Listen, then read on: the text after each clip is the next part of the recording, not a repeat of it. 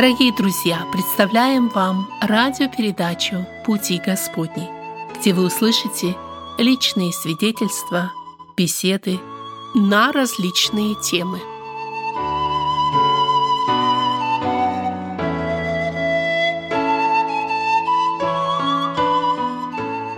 Дорогие друзья, я очень рад, что вы сегодня вместе с нами. А, у меня сегодня в гостях а, Давид Семивражев, и э, у нас будет интересный разговор. Я думаю, вы не пожалеете, так что а, оставайтесь с нами.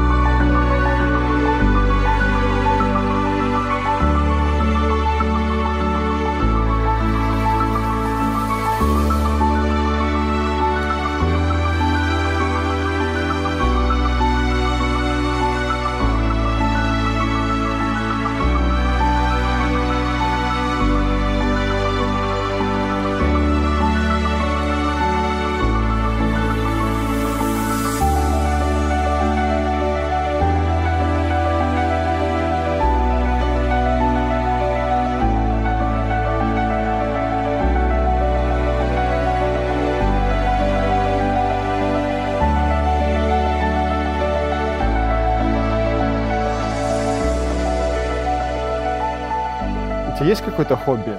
Да. Ну, если так отделить, я очень люблю ходить в спортзал. Для меня вот спортзал, штанги – это мое Мгм. удовольствие. Люблю подстригать. Стрижка – это одно из моих хобби. И люблю читать. Слушай, а может ли быть а, хобби твоей профессией или твоей работой? И как это у тебя? Раньше была моя работа парикмахерская, но я честно признаю, что намного больше наслаждаюсь стрижкой, когда это не моя работа, когда это просто что-то я могу делать на стороне. А где находится твоя парикмахерская? Я стригу уже дома. Я раньше работал в парикмахерской, но когда я уже перешел на full тайм работать э, в госпитале, то многие клиенты просто настойчиво просили, чтобы я продолжал их стричь. И дома у меня в подвале я отделал коморку маленькую, и там продолжаю обслуживать Мгм. Желающих. Вот я разговариваю с тобой, у тебя просто а, идеальный русский язык. В совершенстве ты знаешь русский язык. А где ты его выучил и вообще где ты родился? Расскажи немножко. А, Родился я в, на Украине, город Мариуполь, наверное, будет даже точнее сказать Донецкая область. Но когда я был маленький, моя мама не сильно хотела, чтобы я оставался у нее. Она мне отдала в детский дом а, «Солнышко» а, в Мариуполе. И там я родился, там я жил где-то до четырех лет. Потом меня взяла домой а, семья христиан, и там я воспитывался. Поэтому ходил я в школу с первого где-то не где-то, а с первого по пятый класс я учил и литературу, и русский язык. И русский язык мне знаком. Но когда Мгм. мы переехали в Америку, Мгм. как у многих подростков и молодежи, поленился и признаю, что я почти его потерял. Особенно когда пошел в армию, служил в армии. Мгм. Я когда вернулся, то я почти потерял русский язык. Ну вот, один раз, когда читал Библию, я осознал это, помолился, попросил у Бога прощения и начал работать. Читал очень много русских книг, постоянно читал русскую Библию. Всегда, когда была возможность разговаривать на русском языке, я ее использовал. И потихонечку, вот слава Богу, Мгм. вот так получилось восстановить нечто мною утраченное. А, ты вот сказал, что в детстве попал в интернат, а твоя мама отдала тебя в детский дом. А в каком возрасте это было? С самого рождения, потому рождения. что не секрет, цвет моей кожи, Мгм. я чуть-чуть выделяю среди славян, Мгм. но когда я родился на Украине в те времена, 1985 год, э, обстановка не такая уж и благоприятная для людей цвета моей кожи. Если люди даже находились такие на Украине, это были студенты. Мгм. Кем и оказался мой отец. Как, не знаю, что там у них произошло, как произошло, но когда моя мама была в положении, он уже уехал назад к себе в страну. И в основном, я думаю, он даже не знает, что я существую. Мгм. Потом, когда она родила меня, слава богу, что родила, потому что, в принципе, я думаю, искушение было большое подать на аборт. Но она меня родила, и сразу она меня оставила. Она меня не воспитывала, она за мной не смотрела. И я сразу оказался в детском дому. И там Мгм. я рос до четырех лет. Ты когда-то пытался, может, связаться со своими родителями, либо ты хотел бы ам, сегодня найти какой-то контакт с родителями и э, иметь какой-то разговор с ними? Я бы хотел увидеть и маму, увидеть и, так сказать, отца, ну, тех, которые участвовали в моем рождении.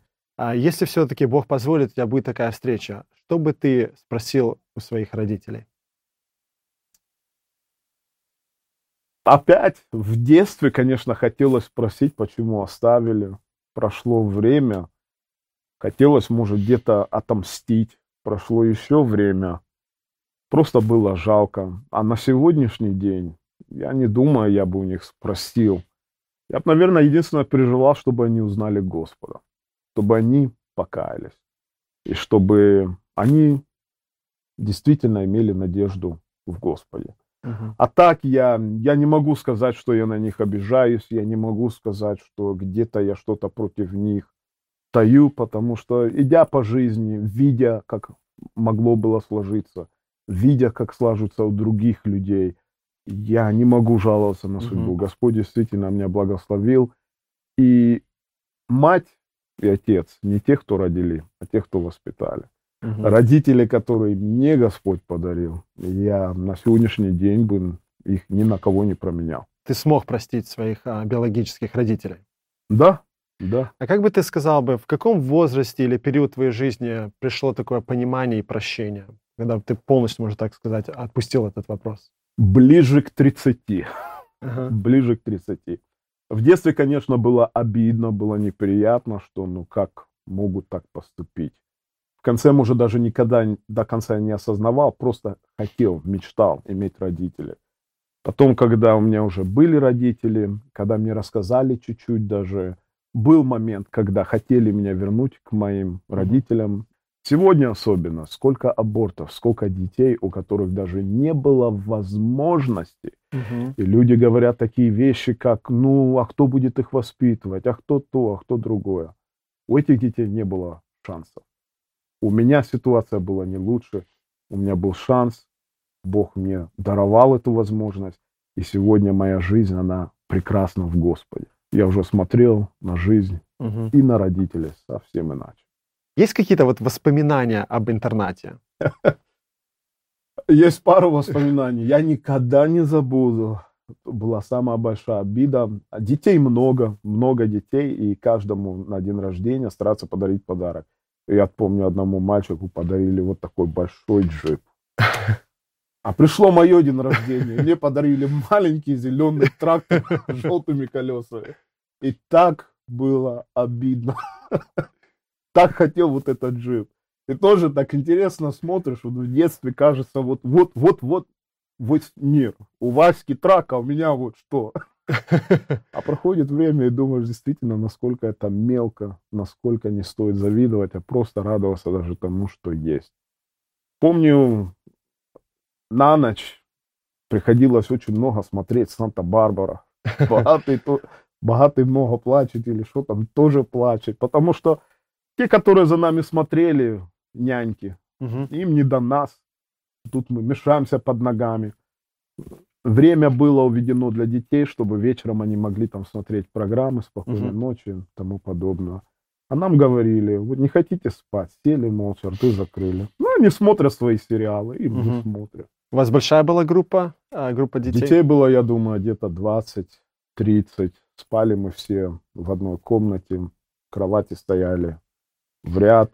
Помню даже окно, и вот над этим окном стояло большое дерево и всегда были, особенно осенью, когда угу. листва попадает, казалось, что прям аж руки тянутся в окно. Угу.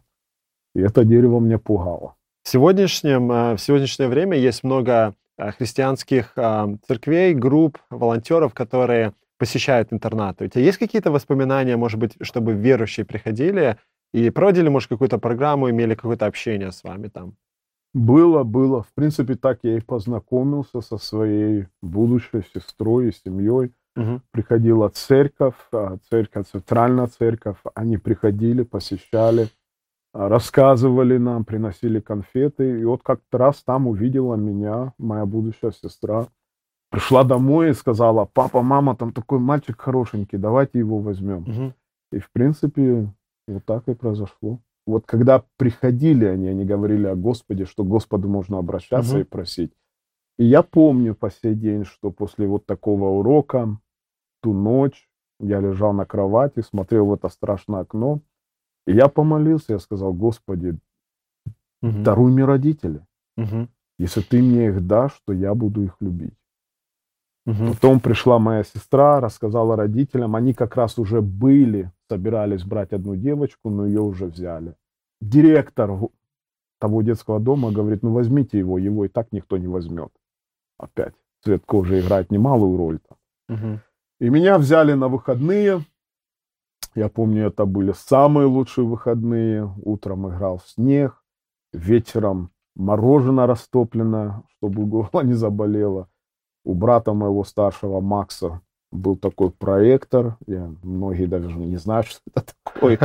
Такие пленки, ставишь их, включаешь, без звука, и только слышишь.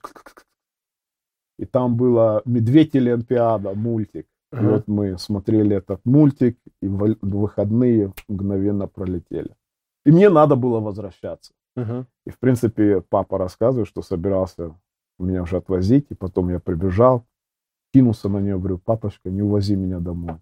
И это для моего отца Отца было просто сразительно. Мой отец, он любит детей и не может смотреть, вот, ну, на- у него очень большое сердце. И вот так вот Мгм. я остался в этой семье. Потом делали проводные. Я уже вернулся туда со своим папой. Мой Ага. папа привез им сетро. Раньше сетро это было вообще это такое особое чувство, когда вот меня взяли в семью.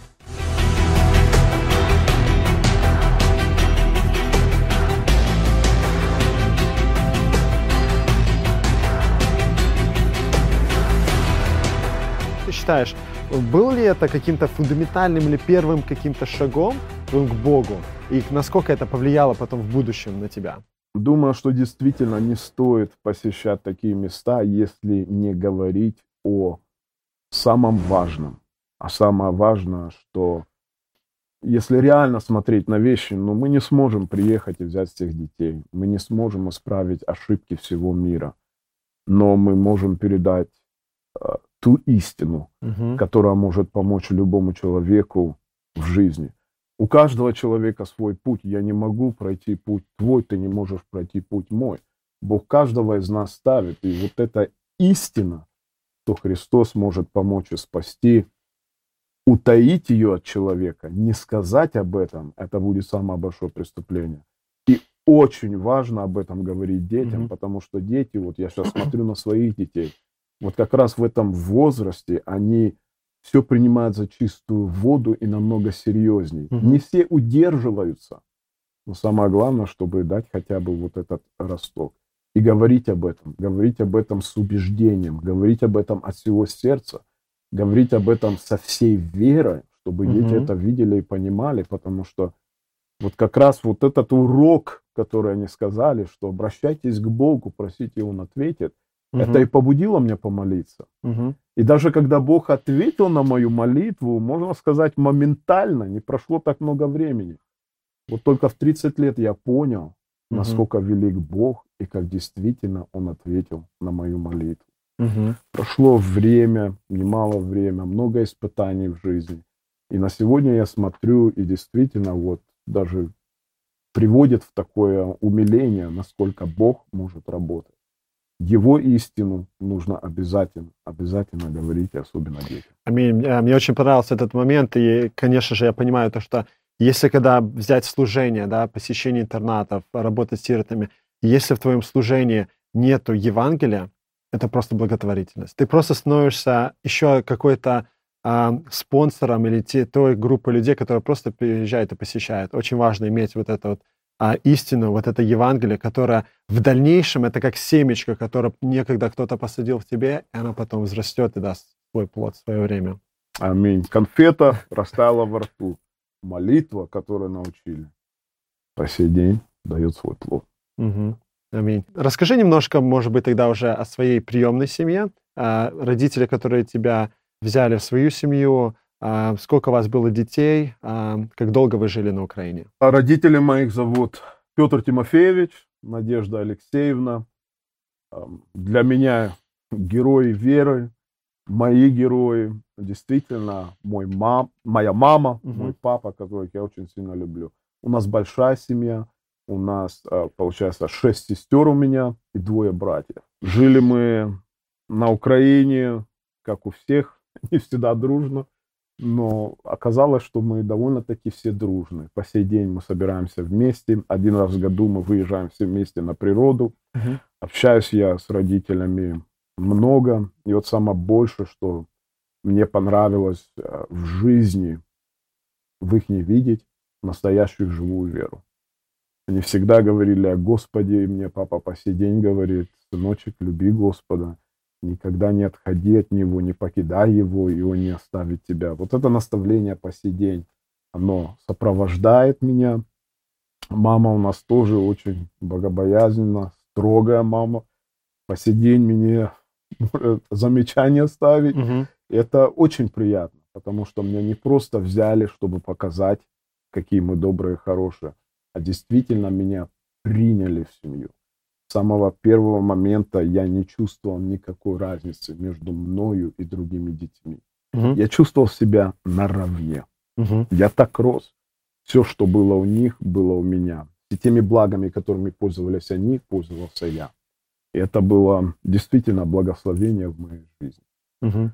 Мы прожили в Украине там до 12 лет, и потом мы переехали сюда, в Америку. И так признаться, я по сей дума- день думаю, что в основном, я думаю, большую роль сыграло, что мой отец просто хотел, чтобы мне было в жизни, можно сказать, может, более уютнее и приятнее, потому что Украина, Украина, Россия, Россия, и я честно признаюсь, я бы там не хотел жить.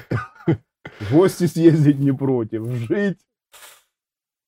Я помню, когда первый раз приехал в аэропорт, и я в Нью-Йорк прилетел, Ага. Я увидел, что есть люди, как я. Ага. И Я обернулся, говорю, пап, смотри, я не один. Я не один. Поэтому мы приехали сюда, в Америку. В Америке было сложновато, потому что когда я приехал и ощутил, что я уже более наравне с другими, Мгм. потому что в Украине было много драк, много споров. Я не мог идти никуда в новый район без драки. В основном это, это был было послушным напряж- напряженное. В Украине, да, но когда приехал в Америку, появилось много друзей, я старался себя доказать, и вот как раз здесь пошло все вниз и очень-очень резко. Мгм. Если бы ты сегодня мог вернуться в тот первый день усыновления, что бы ты посоветовал своим родителям? Сложный вопрос. Я честно признаюсь, что мои родители настолько сделали труд, я не могу ни в чем их винить. Я не могу сказать, что они чего-то не сделали, где-то не сказали, где-то не наказали, где-то не сдержали. Они сделали все. Проблема была не в родителях, а проблема была во мне. Я думаю, самое больше нужно было обращаться к тому мальчугану, а даже не к родителям. Единственное, что, и я говорю это родителям, может, два момента, одного мы коснемся позже, но я раньше играл на кларнете, Мгм. четыре года играл, участвовал в соревнованиях, сольфеджио знал, Мгм. играл на фортепиано, у нас вся семья музыкальна. Приехал в Америку, посмотрел Space Jam, и что-то перемкнуло, и я начал играть в баскетбол. И, к сожалению, об этом я жалею, что вот в этом моменте меня родители не остановили и не Ага. Прошло время, я сегодня жалею, что я забросил такие Мгм. очень полезные таланты и променял на шелуху. А Были ли у тебя моменты, когда ты чувствовал, что родители тебя не понимают? Конечно, по сей день. Как ты решаешь этот вопрос? Ну, раньше я старался доказать, что вы должны меня понять. Я умный, я знаю. А на сегодня Господь мне показал очень один интересный момент в нас, в жизни, в людей. Вот мы люди, когда в основном, вот если посмотреть на себя, я вижу свои ноги, я вижу свои руки, но есть места, которые я не могу видеть. Вот, например, если, извини- извиняюсь за пример, но если бы у меня сейчас в носу висела козюлька, я бы ее не увидел. Если бы ты промолчал, я бы дальше пошел с ней. И если бы на улице промолчали, я бы дальше с ней пошел. И я бы так ходил с ней целый день, и люди бы смотрели, кто-то смеялся, и пока бы никто не сказал, кто-то не сказал. Вот когда кто-то скажет, возможно, будет и момент стыда, возможно, разозлишься. Но самый правильный момент это просто Мгм. исправить. Вот в жизни, когда нам кажется, что нас не понимают, вот это как раз те моменты, когда Бог обращается и говорит, есть эрия в твоей жизни, которую ты не видишь, Мгм. но я хочу, чтобы ты ее поправил. И вот раньше, когда я доказывал, что нет, Мгм. сегодня Господь меня научил резко не реагировать, а остановиться, подумать хорошо, пересмотреть, поправить. И все чаще и чаще я замечаю, что действительно проблема не в том, что мне кажется, меня не понимают, а проблема действительно в том, что Бог просто хотел меня поправить. Что бы ты посоветовал бы сегодня родителям, которые стоят перед этим выбором, или у них есть вот это первое желание установить ребенка, взять ребенка, сироту свою семью? Это очень благородное дело, очень благородное дело. Но я бы хотел, чтобы люди настраивались и понимали, что свет пришел в мир, но мир не возлюбил свет. Очень часто в жизни, когда делаешь кому-то добро, э, дьявол не спит, не дремлет, и порой люди сами реагируют не так, как надо. Поэтому, если кто-то желает взять ребенка, воспитать, вложить, сразу настраиваться на вот такой путь, то будет тяжело, не опускать руки до самого последнего, помнить цель. Цель не прославить себя, а цель действительно дать возможность, дать будущее ребенку. Потому что когда меня родители взяли, и в церкви даже много говорили против, и смеялись, люди говорили, что он перережет вас. Это верующие люди, ну или так называемые. Но я рад, что родители не слушали. Я рад, что они стояли твердо, продолжали делать. И вот в особенно в самые тяжелые моменты, когда я срывался, они меня не оставляли. Вот я бы желал всем, кто желает усыновить детей, настраиваться на худшее. Не в том смысле, что вот будет так. Я не говорю. У кого-то может сложиться очень все хорошо. Но просто знать, что это не розовая сказка. Могут быть испытания, могут быть сложные испытания. И когда они придут, спокойно сказать, я ожидаю. Я ждал. И не кидать детей. Очень неприятное чувство. И я видел это, когда меня взяли. Взяли еще одного мальчика в детском доме. Мы с ним Мгм. были с одной, можно сказать, группы. Прошло шесть месяцев, он был непослушный, и его отдали назад. Одно, когда взял щенка, подержал и выкинул. Другое, когда это ребенок.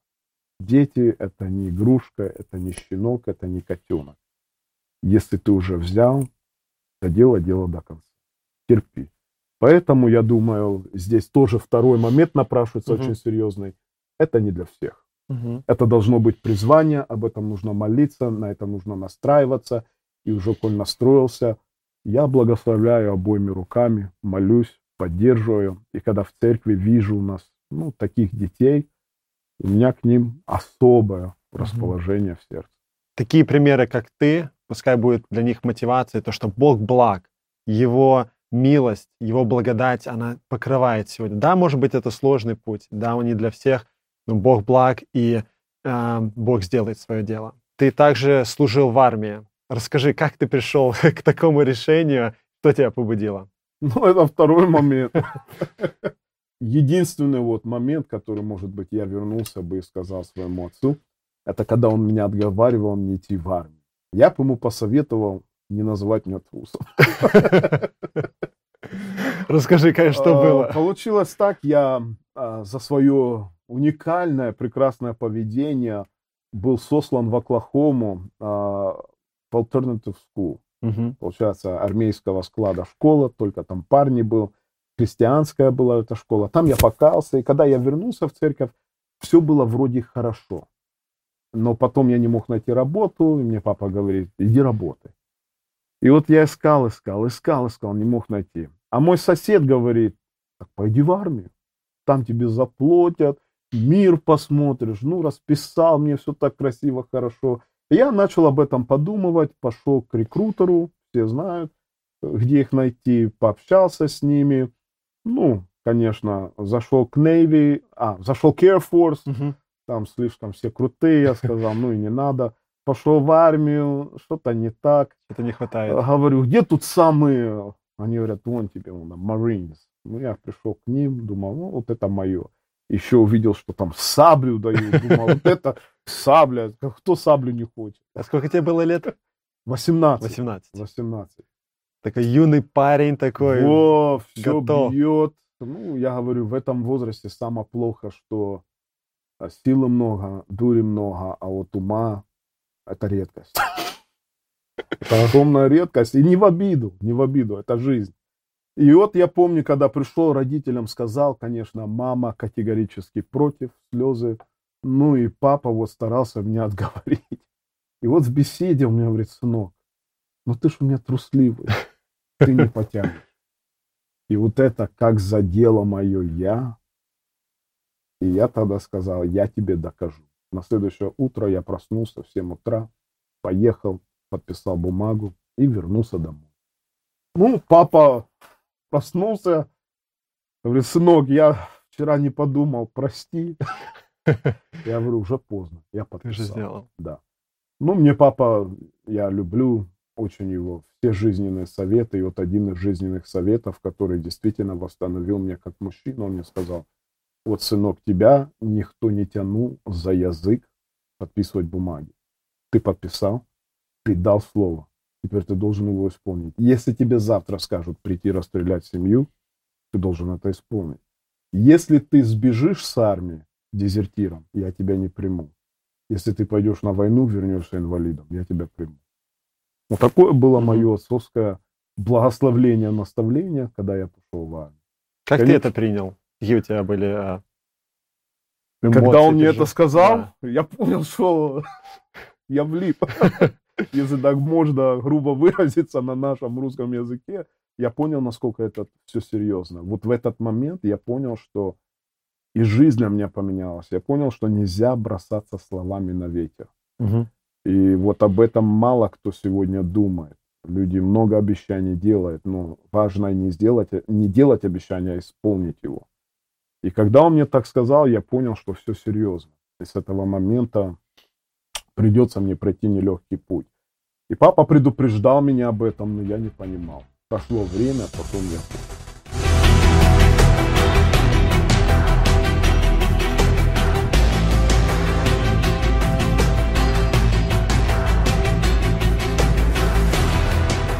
Как повлияла армия а, на тебя? Я бы сказал, самая большая проблема, что, как у многих в основном молодых парней, я пошел в армию не по правильным Мотивом? мотивам. Да, я пошел, потому что я хотел последний раз оторваться. Мгм.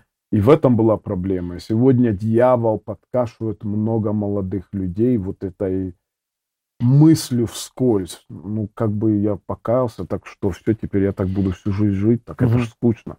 Надо хоть один раз. И вот этим он ловит людей.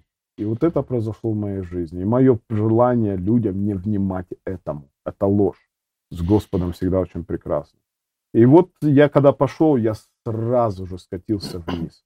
Поэтому армия повлияла во многих сферах на меня негативно. Появились вредные привычки, я начал курить, пить. Я курил пачку где-то с половиной в день. Уже просыпался, даже грудь болела. Хотя жил, рос, знал, что этого делать нельзя. Но были и позитивные моменты. Выработался железный характер, в принципе, которыми не всем легко. Потому что в моем понятии, если передо мной стоит цель, я просто ее достигаю. Тяжело, не тяжело, сложно, не сложно. У меня нет понятия, что остановись. Если нужно, пошли делать.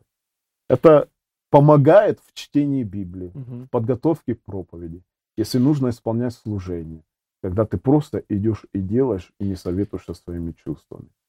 Ну и тоже есть одна черта, которая выработалась, с которой очень сложно. Говорят, что Marines это the few, the proud, их Мгм. немало и они горды. Вот армия воспитала очень сильную, крепкую гордость, которую Господу пришлось и по сей день приходится ломать. Поэтому есть негативное, Мгм. но есть и позитивное. Тот опыт, который ты приобрел в армии, да, например, у тебя есть приказ, ты должен исполнить. Когда ты читаешь Слово Божье, как ты воспринимаешь а, Слово Божье, с каким у тебя подходом? Отразилось это как-то на твоей духовной жизни? Да, да, вот когда я начал читать Библию, вот э, с этим тоже мне очень сложно бывает в церкви порой. Когда я привык, вот у нас в армии, если идет беседа, да, Мгм. ну, скажем, пришел генерал, и сидят солдаты. Генерал говорит, муху можно слышать. Я когда иногда бываю на членских, я, я не могу, мне это сложно перенести, мне это сложно вообще понять, как такое может быть, Мгм. где вообще понятие вот этой структуры. Потом вот чтение Библии, если я прочитал и написано, Мгм. то ты просто делаешь. Сегодня, к сожалению, действительно наблюдаешь, люди читают, и потом начинается. Это не тот перевод, а на греческом так, а это вообще не то время. И просто удивляешься, удивляешься. Поэтому, с одной стороны, мне вроде бы и легко, Мгм. но с другой стороны, очень сложно. Мгм. Очень сложно. Сегодня многие ребята стоят перед выбором, а, и у них есть желание пойти служить. А, Что бы ты сегодня посоветовал так- такому парню? И, наверное, дополнительный вопрос. а, Вообще, а, христианин, верующий человек, должен ли он сегодня идти и служить? Для людей, которые желают пойти в армию, я бы советовал а, самое первое искренне, искренне отнестись к этому вопросу. Очень часто, к сожалению, мы, люди, склонны лукавить. Лукаво сердце человека крайне испорчено, кто познает его. И в этом вопросе особенно молодежь, подростки, они очень много лукавят. И до конца искренне даже не хотят признать себе. Мое желание, мое пожелание для таких людей просто набраться мужества и действительно искренне ответить на вопросы. Зачем ты туда идешь? Что тебя там привлекает? И вообще, спасен ли ты? Возрожденный ли ты человек? Потому что если ты возрожденный человек, если ты действительно не от мира всего, если ты новое творение во Христе, а пройдя армию, наблюдая за армией, читая много книг, видя для чего и как существует армия, у меня не складывается в уме, как новозаветний человек, находясь под благодатью, горит желанием поддерживать цели Мгм. такой организации. Потому что действительно в армии никто не идет проповедовать, а если даже проповедовать, настолько размыты религиозные границы, вот это service chaplaincy, там же всех под одно. Мгм. И так и говорят, что нельзя выделять одну религию сверх другой. Поэтому это уже не по Писанию, это уже очень сложная обстановка. Поэтому искренность, искренность в этом вопросе. Можно ли христианину служить в армии? Я затрудняюсь говорить четко нет. А Мы когда читаем Библию, мы находим очень много исключений. Израильтянам нельзя было ходить в Египет, но были моменты в истории, когда Бог кого-то туда отводил и через них совершал огромные чудеса. Нечего даже было делать израильтянам в Вавилоне, но тем не менее у нас один из самых ярких примеров для подростков – Даниил, Сидрах, Месах и. Абдинага. Поэтому вопрос, я думаю, не в том, что можно, нельзя, а мне бы хотелось, чтобы сегодня больше и больше люди задавались самым важным вопросом. А что есть воля Божия в моей жизни? Римлянам 12 глава, 1 и 2 стихи, апостол Павел говорит, «Умоляю вас, братья, сестры, ко всем относятся, представьте тела ваши в жертву, благую, святую, угодную для Господа, дабы вам познать, что есть воля Мгм. Божья».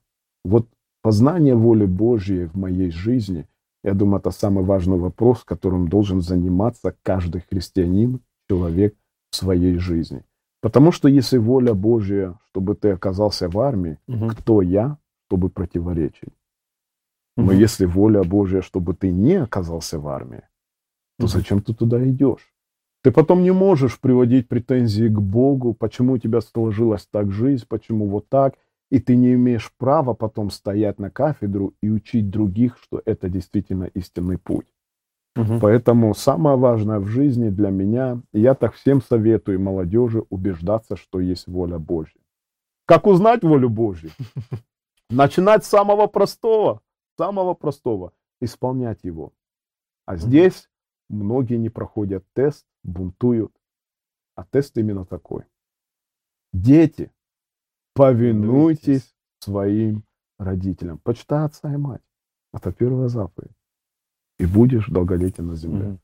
Поэтому я говорю просто, если у тебя мама и папа, пусть даже папа согласен, а мама не согласна, это для тебя уже ответ. Остановись, подумай, в чем, что происходит.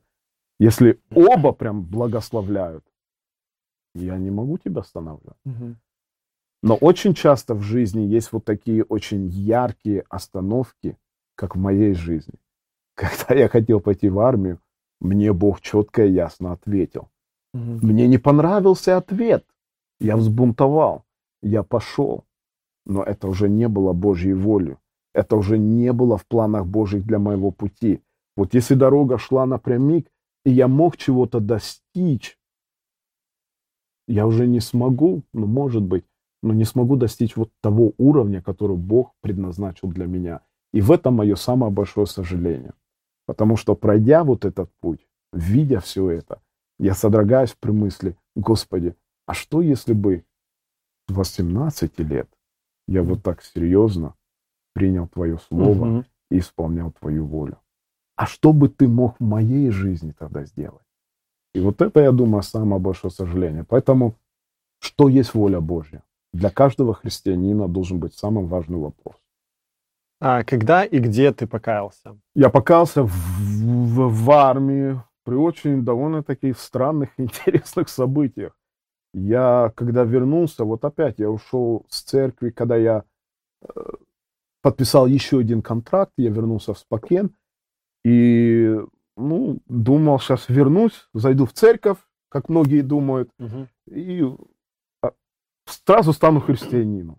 Пришел один раз на собрание, еле высидел второй раз на собрание. И после этого я сказал, все, я не могу, это, это не то.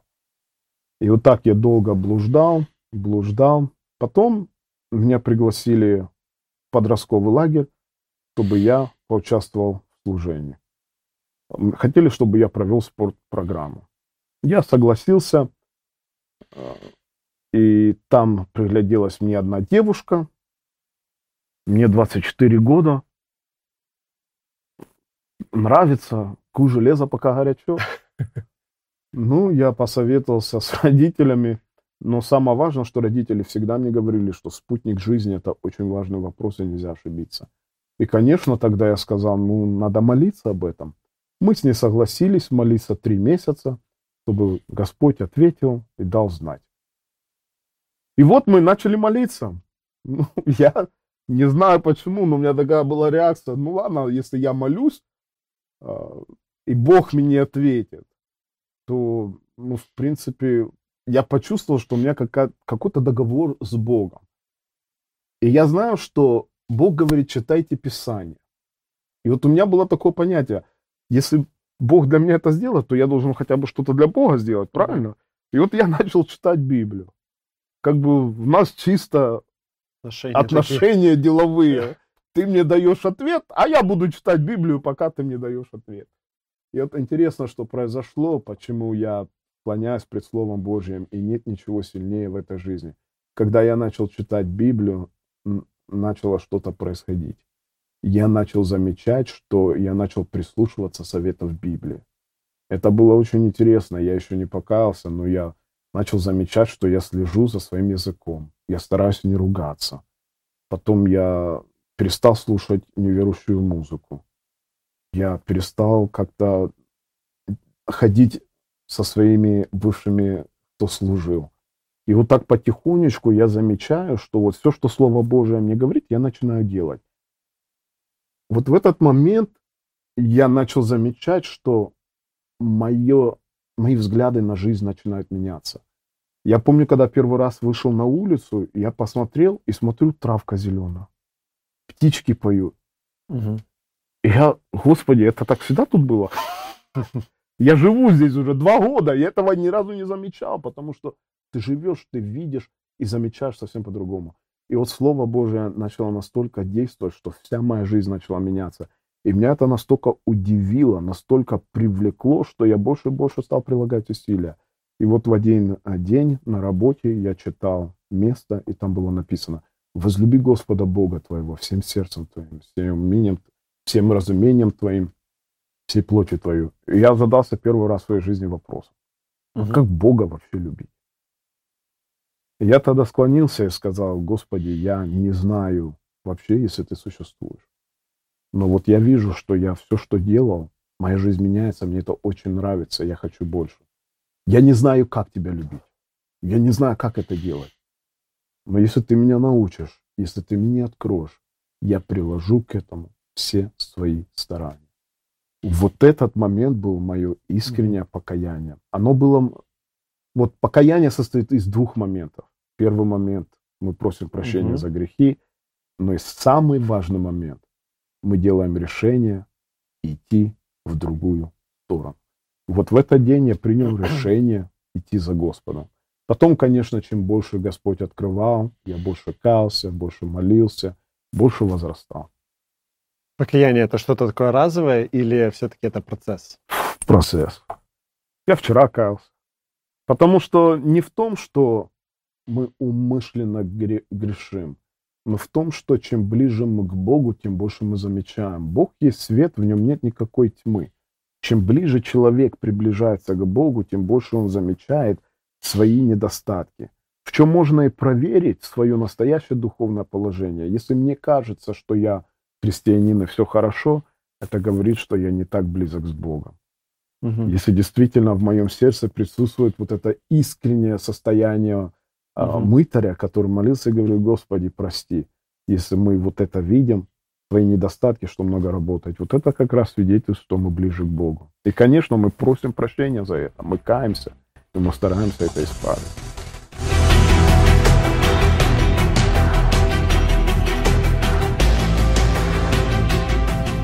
Что побудило или повлияло на тебя, чтобы ты вернулся а, назад в церковь? И почему именно вот в русскую э, церковь, а не остался в американской церкви?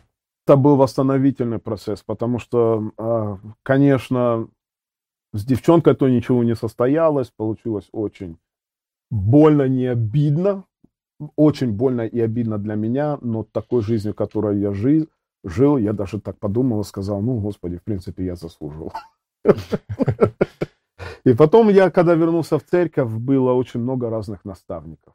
Кто-то мне говорил, что можно выпивать, кто-то мне говорил, что можно там все, что хочешь делать и оставаться христианином. И получается, мое строение было очень таким, я был везде-везде. И очень было популярно на то время уходить с русской церкви, надо вот английский. И я был под этим влиянием и был один из тех, кто двигал это вперед. Но потом Господь открыл мне одну очень простую истину, что Дух Святой, Он работает везде. И для меня принять полную истину – это согласиться с тем, что и в американских церквях есть проповедь, Мгм. и в русских. Я родился в русской семье. Я принял крещение в русской церкви. Это моя семья. Мгм. Как я теперь могу оставить свою семью? Возможно, для детей, которые выросли в семье, они не дорожат этим. Но для меня, ребенка, который был взят Мгм. в семью, для меня семья – это святое дело. И поэтому, когда Господь мне открыл вот этот момент, я вернулся в свою семью, там, где я духовно родился, там, где я принял крещение, там, где я давал обещание любить церковь, любить служителей, любить членов церкви. Это далеко не легко. По сей день было искушение уйти. Мгм. Но я также и остаюсь в той же церкви. Почему? Потому что это моя семья, и Бог желает меня видеть является твоим наставником сегодня? Конечно, мои отцы. Мой папа Петя, папа Гена, мы так их и называем. Мгм. Отец моей супруги, Мгм. человек, у которого я не видел больше воздержанности и терпения. И мой отец тоже всему, что я сегодня имею, научился благодаря ему. И, конечно, наступил момент в моей жизни, когда мой отец сказал, сынок, всему, что я мог тебя научить, я тебя научил. А теперь я хочу, чтобы ты пошел и учился дальше у Александра Кирилловича. Я помню первый день, когда он мне навстретил, назначил встречу. Он ему позвонил, говорит, к тебе едет. Мне звонит, сыночек, все, я договорился, я назначил встречу. Ну и я сижу, думаю, что что я туда поеду, что я ему буду говорить. Это была очень такая странная, может, для меня встреча, но после этого я, конечно, полюбил Александра Кирилловича. На сегодня все знают, это мой духовный наставник. Я много у него учусь, много с ним беседую. Ну и также другие служителя. Игорь Долбня, ваш пастор, я тоже от него в восторге. Uh-huh. Александр, также молодежный пастырь. Игорь, вообще все братья, которые в нашей церкви. Но в основном вот эти, которые я назвал, uh-huh. это те, которые... Насколько важно вообще иметь э, вот для каждого христианина духовного наставника? Или очень важно, очень важно. Я считаю, что есть исключения, очень редкие исключения, где у человека такого нет. Иосиф угу. попал в Египет, у него не было духовного наставника. Вот все, чему он научился с детства, он сумел прожить. Но когда у нас это есть, я считаю, невозможно. У Иисуса Навина был Моисей, у каждого великого служителя, у апостола Петра был Иисус. И у нас это должно быть. Почему? Потому что мы никогда не сможем сами достичь того уровня, который Бог желает видеть в нашей жизни. Для этого потребуется смирение. А смирение заключается в том, что я должен сознаться, что я до конца все еще не знаю. Угу. И я нуждаюсь в ком-то, чтобы меня наставил. И когда мы учимся понимать, что пусть человек несовершенный, но он все равно может меня научить, вот тогда наше сердце находится в правильном состоянии, и тогда Бог начинает работать. Я считаю, вот даже смотря на свою духовную жизнь, я знаю точно, угу. и на все 200% скажу, я бы никогда не смог достичь этого уровня сам. Угу. Как бы ты сказал бы, как все эти события в твоей жизни повлияли на тебя и э, кем ты являешься сегодня? Получил очень много уроков а, это утвердило меня в моем уповании а, на Господа. Это утвердило мои, можно сказать, некоторые убеждения. Поэтому, когда, если я беседую с кем-то, особенно с молодыми людьми, очень часто они задают вопросы или стараются склонить на свою сторону. И когда нет у тебя основания крепкого в Боге, то легко можно действительно сказать, а подлинно ли. Но когда особенно видел, испытал, и знаешь, это действительно помогает больше устоять. Но я бы хотел тоже сказать, что не обязательно наломать кучу дров, чтобы быть стойким христианином. Это mm-hmm. очень тоже важно понимать. Но для меня это помогло. На сегодняшний день это сделало меня, я думаю, орудием, которым Бог время от времени пользуется. Знаешь, а, мы сегодня живем в такое уникальное время, когда многие понятия, они перевернуты, христианские э, понятия. Мораль, она вообще разрушена, да? Есть ли же сегодня в Америке э, расизм? Поехал ли бы я сегодня жить на Украину, Россию? Нет. Жил бы ли я в Америке? Обоими ногами и руками. Поэтому я не считаю, что в Америке есть расизм на том уровне, на котором они его преподносят. А расизм это как убийство, как обман, как ложь. Мы никогда не сможем от этого избавиться в жизни. Это всегда будет присутствовать. Всегда будут негодные люди, от этого не избавиться, потому что князь мира сего сатана, и он используется всем, чем только может. Но не, так, не на таком уровне, как раньше было до вот этой войны, как угу. раньше было до Мартина Лютера, как не до такого уровня. В Америке, наоборот, если ты человек, у тебя темная кожа, люди даже тебе больше у тебя способностей. Есть разные а, в колледжах помощи, есть mm-hmm. разные помощи, куда можно обратиться, бизнес loans, и можно говорить, говорить и говорить. Очень много льгот в Америке для людей, у которых темная кожа. Здесь проблема не в том, а проблема в том, что человек не желает не желает отвечать за собственные поступки. И, конечно, он ищет кого-то обвинить. Есть расизм, а есть просто недолюбливание, а есть просто неумение выразить, а есть просто некультурный человек. Угу. Но вот сегодня в Америке все смешали в одно. Очень много людей, ситуаций, которые называют расизмом, это не расизм. Это просто недопонимание, это просто желание обидеть, это просто желание уколоть, это просто, просто некультурный человек. Угу. Но это не расизм. А вот расизм, расизм, его точно можно распознать. И его в Америке намного меньше. Мы живем в Вашингтоне. Здесь угу. очень мало темнокожих людей. Если кто-то думает много, друзья, поедьте в Нью-Йорк, поедьте в Техас, поедьте туда больше на East Coast. Здесь их почти нет. Я здесь себя спокойно чувствую. Вчера меня остановил полицейский. Меня никто не пристрелил.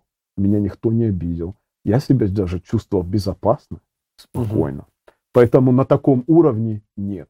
Бывают ли моменты, что меня обижают? Конечно, бывают.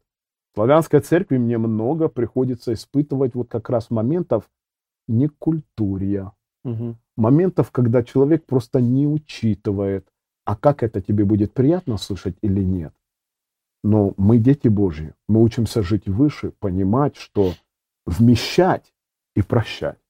И поэтому, когда я это вижу в своей жизни, когда где-то что-то кто-то скажет при всех или обсмеет, я вижу, что это не расизм, а это просто часто попадает вот в эту категорию. Человек до конца не подумал, что сказал и как это mm-hmm. отражается. Какое твое отношение к белым, движению белым сегодня? Я их вообще не поддерживаю. Для меня это чисто дьявольская организация из преисподней. И я этого не боюсь говорить. Ну, конечно, опять для слушающих, особенно если вы не темнокожие, осторожно с кем вы говорите на эту тему и как вы отвечаете. Потому что нужно проявлять мудрость. Потому что со стороны вас могут обвинить в расизме. Я, конечно, могу это говорить. Угу. И я пользуюсь этим моментом, потому что, как в Висфиль написано, не для этого ли Бог допустил тебе дожить до этого места. И я говорю в беседах, что это неправильно. BLM – это организация, которая прикрывает проступки народа. Просто открыто. И мы, как верующие люди, ни в коем случае, вот когда было на Инстаграме давление, mm-hmm. все выставляли черные вот эти квадратики, Квадраты, да. и много даже членов церкви это делали, и я был удивлен и поражен. Мы никогда не должны участвовать вот в таких вещах, особенно за таких организаций. А как мы сегодня, верующие здесь в Америке, должны относиться к этому, и как мы можем повлиять действительно на ту ситуацию, которая а, становится такой очень, она уже актуальна в нашей стране, но как мы можем повлиять, чтобы а, ситуация она как-то выровнялась или стала лучше? Для меня я всегда остаюсь при одном совете, который дает нам Христос. Вы — свет мира. Тогда светит свет ваш пред людьми. Это самый, самый актуальный пример. Но он нежелание прославить себя, нежелание выйти на площадь, сказать, и все прям покаются и сделают то, что я сказал. А просто в самых малых вещах, на работе, среди друзей. Как мы говорим, что мы говорим, о чем мы шутим, что мы смотрим, куда мы ходим.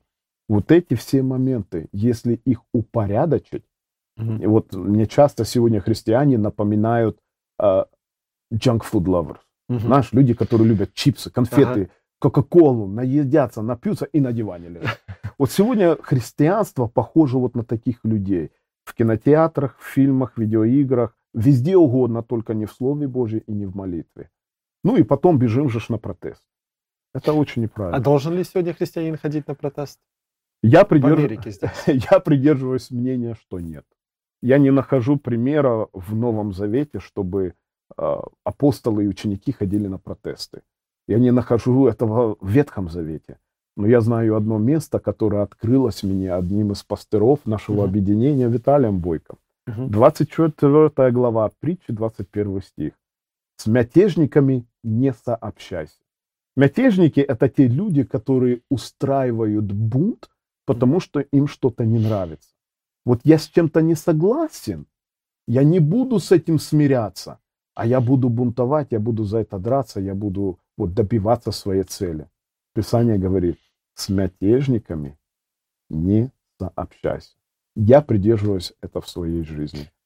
Должны ли мы, может быть, как верующие, даже если мы не приходим и не берем какую-то сторону, да, но если просто там находиться и просто молиться, быть, пытаться быть тем светом, потому что мы видим, а, когда мы смотрим за ситуацией, когда а, были протесты у нас здесь, в Америке, да, в Вашингтоне, а, видели, как на нечистой силой, да, они однозначно там, там были. Мы видели, когда разные организации и поклонники дьявола, они были там. И они поднимали весь этот тоже бунт духовного мира. Должны ли быть верующие сегодня там и быть на этом в первом ряду, которые будут бороться против этой нечистой силы? Здесь я беру наставление, данное моим наставником духовным Александром Кирилловичем, на день моего бракосочетания. Если желаешь быть блаженным, прислушайся первого псалма. Блажен муж, угу. который что? Не ходит. Не ходит, не стоит, не сидит. Если этого исполнять в жизни, ты будешь блажен. И вот как раз этот псалом и говорит, что такие места нам, верующим, делать нечего. Ни на каких протестах, ни на каких вот таких мятежах. И почему? Потому что если мы скажем, что ну можно прийти здесь помолиться, ну тогда тебе кто-то скажет, ну я пойду в стрип-клуб молиться. Следующий пойдет пивбар, третий пойдет еще кто-то. И получается опять мы приходим в такое состояние, что христианство не имеет никаких граней, никаких границ. Поэтому здесь, опять, придерживаясь Писания, если мы будем это исполнять в своей жизни, мы не потерпим поражения. Самое большое искушение, то нам кажется, что это не сработает. И в этом мы, христиане, ослабеваем. Потому что, читая, видя, что Господь говорит, не ходи, не сиди от мятежников. Мы говорим, мы похожи на Озию, когда ковчег наклонился, и было сказано, не прикасайтесь. Надо поддержать mm ковчег. Вот, вот в этом, я думаю, самая большая опасность сегодня для христиан.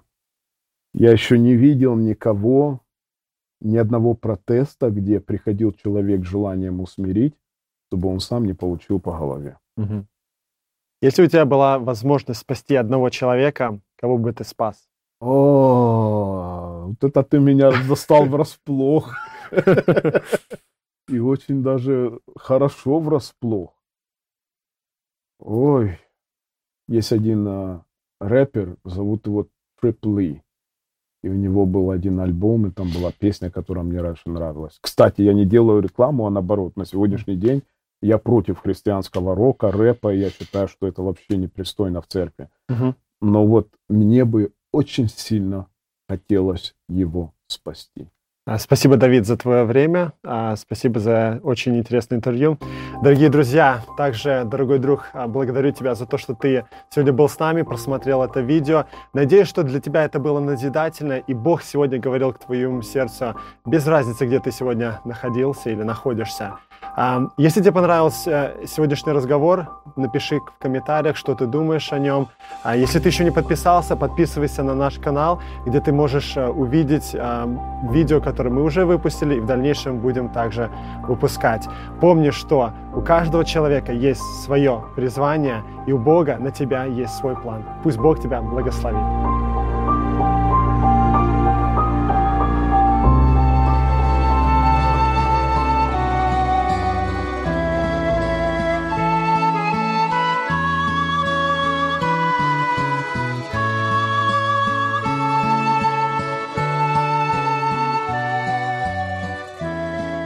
Эту беседу вы найдете на сайте salvationbaptistchurch.com. Вы слушали радио Зегенсвелле «Волна благословения», город Детмалт, Германия. Слушать радио, познавать Бога.